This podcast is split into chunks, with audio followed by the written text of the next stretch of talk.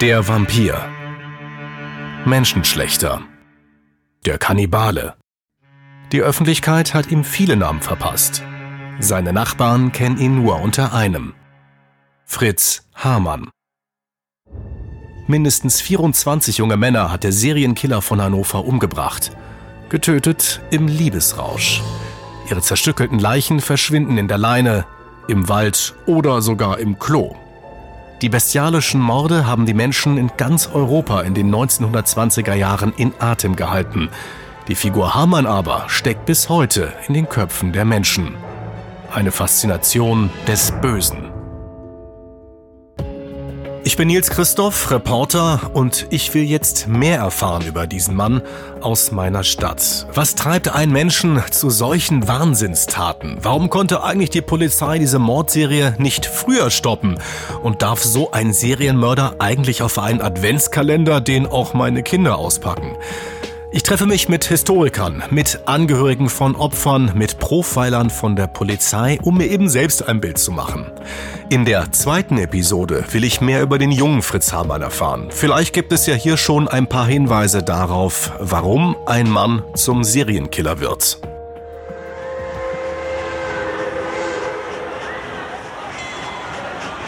Episode 2 Pupenjungs es ist der 10. November 1923. Die Wartehalle des Hauptbahnhofs Hannover. Obdachlose, elternlose Kinder, Ausreißer, Arbeitslose, sie alle treffen sich hier. Sie sind auf der Suche nach Glück, nach Geld und Geborgenheit. Dazu gehört auch ein junger Mann, der gerade auf seinem Reisekoffer sitzt. Es ist Adolf Hannapel. Der 17-Jährige wartet auf seinen Anschlusszug nach Celle. Der soll am nächsten Morgen fahren. Dort erwartet Adolf das große Glück, denn er hat eine Lehrstelle bei einem Bauern als Maker-Lehrling bekommen. Christoph Feldrup erzählt mir diese Geschichte von seinem Onkel Adolf. Und dann kam also Hamann mit seinem Freund da lang und dem Freund gefiel die Hosen. Und daraufhin haben sie ihn angesprochen äh, mein Onkel und Hamann hat sich also ausgewiesen als Polizist und hin und her mit ihm gesprochen, pass mal, brauchst ja nicht rumzusitzen, komm mit zu mir. Erstmal eine Zigarette zusammengeraucht, so das Übliche, was man so macht, um Vertrauen zu erwecken.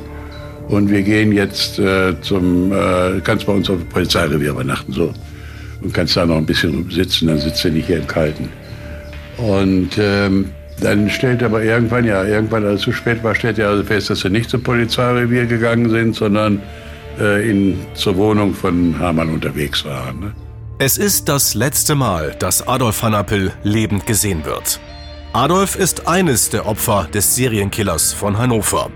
In der ersten Podcast-Episode habe ich ja schon erfahren, dass schwierige Zeiten, die Armut und die Gewalt alleine nicht den Serienmörder Hamann gemacht haben können. Vielleicht aber finde ich mehr in der Kindheit des kleinen Fritz. Friedrich Heinrich Karl Hamann wird am 25. Oktober 1879 in Hannover geboren. Und der kleine Fritz erlebt wahrlich keine Bilderbuchkindheit. Die Mutter bringt sechs Kinder zur Welt, wird schnell bettlägerig, ist krank.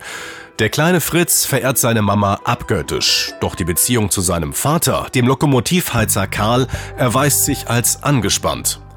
Der Vater zwingt Fritz in der Zigarrenfabrik der Eltern zu arbeiten. Freunde darf er keine haben, wird sich Hamann später erinnern. Es entwickelt sich zwischen Vater und Sohn im Laufe der Jahre eine regelrechte Feindschaft. Der Sohn will den Vater wegen eines angeblichen Mordes ins Gefängnis bringen. Der Vater droht, Fritz ins Irrenhaus zu sperren. Aber auch sexueller Missbrauch ist in der Familie ein Thema. Hamann wirft seinem älteren Bruder Willi vor, seitdem er sechs Jahre alt ist, täglich sexuell missbraucht worden zu sein. Auch der Vater soll es versucht haben. Schon im Alter von sieben Jahren macht Fritz Hamann die ersten sexuellen Erfahrungen. Auf der Schulbank. Äh, Schmidt hieß er. Der macht es. Er griff durch die Tasche und dann hat er poliert. Das Polieren ist ja in Ordnung, wenn man einen richtigen Freund hat. Ich spreche mit dem Hamann-Experten Dr. Keiler. 40 Prozent oder 50 Prozent der Serienmörder, die gefasst werden, haben einen, eine dysfunktionale Familie. 70 Prozent der Serienmörder, die gefasst werden, haben eine sexuelle Störung. Aber nicht jeder, der in einer dysfunktionalen Familie aufwächst, oder der eine sexuelle Störung hat, wird auch Serienmörder. Im Gegenteil, also fast niemand. Das kommt so selten vor.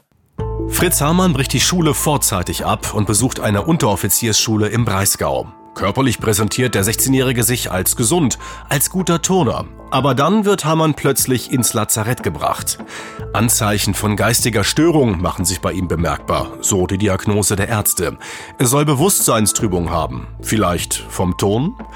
Als Hamann im Oktober wieder wegen ähnlicher Vorfälle ins Lazarett kommt, wird er im Monat darauf als ungeheilt entlassen. Zwei Jahre später attestieren ihm die Ärzte in der Heil- und Pflegeanstalt Hildesheim angeborenen Schwachsinn. Die frühen psychiatrischen Gutachten äh, anlässlich verschiedener Vorfälle, während er in der Offizierschule war und dann beim Militär war und in anderen Versorgungsstreitigkeiten, die gehen eigentlich alle in die gleiche Richtung. Nämlich, dass er eine Geistesstörung hat und vielleicht auch geisteskrank war. Ähm, also er ist in irgendeiner Form krank. Inzwischen führt die Polizei Hamann als gemeingefährlichen Geisteskranken in ihren Akten. An Nachbarskindern soll er sich vergriffen haben. Der Polizei war er auch als Sexualtäter bekannt. Also hätte hier die Polizei nicht schon früh auf Hamann aufmerksam werden müssen?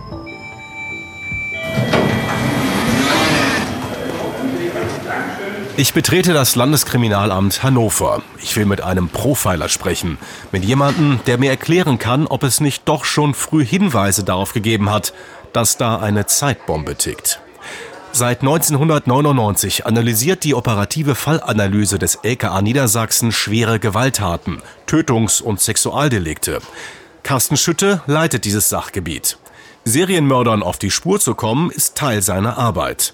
Und bei Hamanns Vorgeschichte sieht er aus heutiger Mittlersicht rote Flaggen. Und ich will wissen, was rote Flaggen sind. Ja, rote Flaggen sind Ereignisse im Leben und er hat ja, ne, Hamann hatte ja eine erhebliche kriminelle Vergangenheit. Es gab Hinweise, es gab Verurteilungen, sexuellen Missbrauch, es gab Verurteilungen, es gab auch entsprechende Untersuchungen in Nervenkliniken.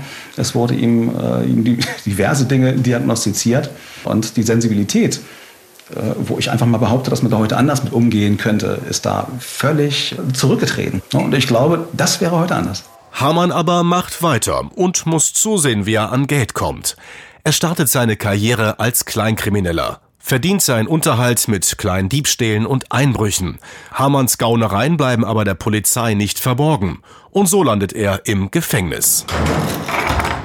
Hamann kommt nach einer fünfjährigen Haftstrafe die er wegen seiner kleinkriminellen Taten, die dann zusammengefasst wurden, abgesessen hat, während des Krieges 1918 zurück in eine Gesellschaft, die geprägt war durch die Kriegsniederlage, durch den Mangel, der geherrscht hat als Mangelgesellschaft. Und dort muss er sich zurechtfinden, nachdem er fünf Jahre im Knast war. Und schafft es auch. Er passt sich dem an. Er beginnt mit Kleidung zu handeln. Er beginnt mit Fleisch zu handeln. Also er lebt sein klein kriminelles Leben auf gewisse Weise weiter unter den nochmal verschärften Bedingungen der Mangelgesellschaft nach dem Krieg. Das ist insofern interessant, als er das direkt schafft. Er hat seine Kreise, er hat die Leute, er hat die Hehler, er weiß, an wen er sich wenden muss. Er weiß, wo er Kleidung herbekommt, die er dann weiter verkaufen kann äh, und seine Überleben äh, sichern kann. Also von daher hat er sozusagen da eben auch die Möglichkeiten gehabt, in dem Bereich sicherlich, in der Altstadt, aber eben auch darüber hinaus ähm, in Richtung Bahnhof sein Netzwerk aufzubauen und seine Leute zu haben, mit denen er das, mit denen er hehlen kann und mit denen er die Diebesware verkaufen kann. Auch sexuell orientiert sich Hamann neu. In jungen Jahren ist er tatsächlich verlobt, aber die Beziehung zu einer Frau geht nach drei Jahren in die Brüche. Mit Frauen will und kann er nicht mehr. Er schiebt das auf eine angebliche Impotenz. Jetzt sucht er die Nähe zu jungen Männern. Und zwar im homosexuellen Strichermilieu von Hannover. Hier findet er seine Pupenjungs, wie er sie nennt. In den 20er Jahren ein geläufiger Begriff für männliche Prostituierte. Homosexualität steht in der Weimarer Republik zwar unter Strafe, sie wurde aber stillschweigend geduldet. Was man im Fall Hamann deutlich wird, ist aber auch äh, so mit der homosexuellen Szene in Hannover. Also war genauso verboten. Es gab sie aber in Hannover in bekannten Lokalen und Treffpunkten. Das ändert sich nach dem Fall. Also nach 1925, 26 wird ein starker Verfolgungsdruck auf diese Szene ausgeübt und aus Hannover, aus der Wahrnehmung verschwindet sie. Also die Lokale, die bekannten Lokale werden geschlossen Und die Treffpunkte wie Kröpke äh, werden hochgradig polizeilich kontrolliert, ein Bewachungsdruck ausgeübt, sodass es verlagert, es verschwindet fast in der Wahrnehmung. Diese sichtbare Homosexualität, die in den Anfangsjahren der 20er Jahre durchaus wie Prostitution von Frauen auch zwar verboten, aber wahrnehmbar war. Das verschwindet, ist auch eine Folge des Falles Hamann. In Hannover gab es weit mehr schwule Männer, als die Polizei eigentlich dachte. Der damals zuständige Polizeiinspektor Hermann Lange fand in den Karteikarten die Namen von 30 schwulen Männern. Im Laufe der Ermittlungen stellte die Polizei rund 600 homosexuelle Männer fest. Wo nun aber knüpfte Hamann seine Kontakte? Stadtführer Sid Auffahrt bringt mich in Hannover zum Café Kröpke. Seit 150 Jahren ist das Café der zentrale Treffpunkt für Hannoveraner. Auch damals. Auch wenn das Kröpke-Café immer bürgerliche Anlaufstelle war und ein Zentrum des bürgerlichen Nachmittagscafés und auch Abendstreff, ist es immer so, wo Licht ist, ist auch Schatten. Und die Rückseite dieses Kröpke-Cafés, da hinter der Musikmuschel, in der dann die Konzerte stattfanden, gab es dann auch die äh, Pissoirs, diese Runden aus Metall. Und man nannte diesen ganzen Bereich dann in der Schwulenbewegung Schwuler Kessel, wo die Schwulenbewegung, die gerade nach dem Ersten Weltkrieg sich erheblich entwickelt hatte, auch in Hannover, auch öffentlich. Man konnte in Restaurants gehen, man konnte sich öffentlich zeigen. Da war das hier die Anlaufstelle, auch die Kontakte aufzunehmen, auch in den Pissoirs und so, hinter dem Kröpke im Schatten der bürgerlichen Welt. Und in der schwulen Szene trifft Hamann im Oktober 1919 einen ganz besonderen Mann.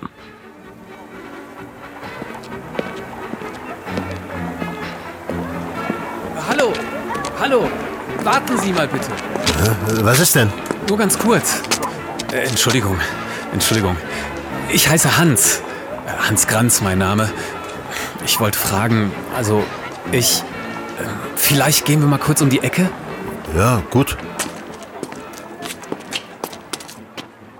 Hamann blickt in ein junges, hübsches Gesicht. Der blonde Mann gefällt ihm auf Anhieb. Also, ein Freund von mir meinte, dass ich sie. Ich meine, dass ich dich mal fragen soll. Also, ich brauche dringend Geld. Naja, wer nicht heutzutage. Und ich dachte, vielleicht kann ich ja mal mit zu dir kommen. Ich wichs dir einen ab. Was sagst du? Na, das sagt man doch nicht. Das heißt Herr Hamann. Aber polieren kannst du gerne. Du bist schön. Ja, das ist toll. Lass uns einfach gehen, ja? Wir gehen zu Ihnen, Herr Hamann. Der 20 Jahre jüngere Granz zieht bei Hamann ein. Eine neue Erfahrung. Es geht dabei eigentlich gar nicht um Sex. Hamann genießt vielmehr die Zärtlichkeiten, die im Bett ausgetauscht werden. Man kann wahrscheinlich davon sprechen, dass Hamann in Grans eine echte Liebe gesehen hat und auch eine echte Beziehung. Wenn man Hamann glauben darf, dann hat er darauf gebaut und gehofft, dass Grans ihn im Alter unterstützen würde. Aber nicht nur hier harmonieren beide gut. Granz und Hamann stehlen zusammen, als Team. Doch es kommt oft zum Streit. Wegen Frauen und Partys schmeißt Hamann seinen jungen Freund mehrmals aus der Wohnung. Doch bei Granz wird Hamanns Herz ganz weich. Er nimmt ihn immer wieder auf. Also der Eindruck, den man durch diese Selbstaussagen beider hat, ist, dass es diese Einseitigkeit gab, dass Hamann mehr Emotionalität in die Beziehung zu Grans gelegt hat als umgekehrt. Und äh, Grans erscheint als jemand, der Hamann ausgenutzt hat. Zu diesem Zeitpunkt hatte Hamann bereits seinen ersten Mord begangen. Das und warum eine ganze Mordserie daraus werden konnte, das erzähle ich in der nächsten Episode. Wenn euch dieser Podcast gefallen hat, dann gebt uns doch eure Bewertung oder folgt uns ganz einfach, damit ihr keine neue Ausgabe verpasst.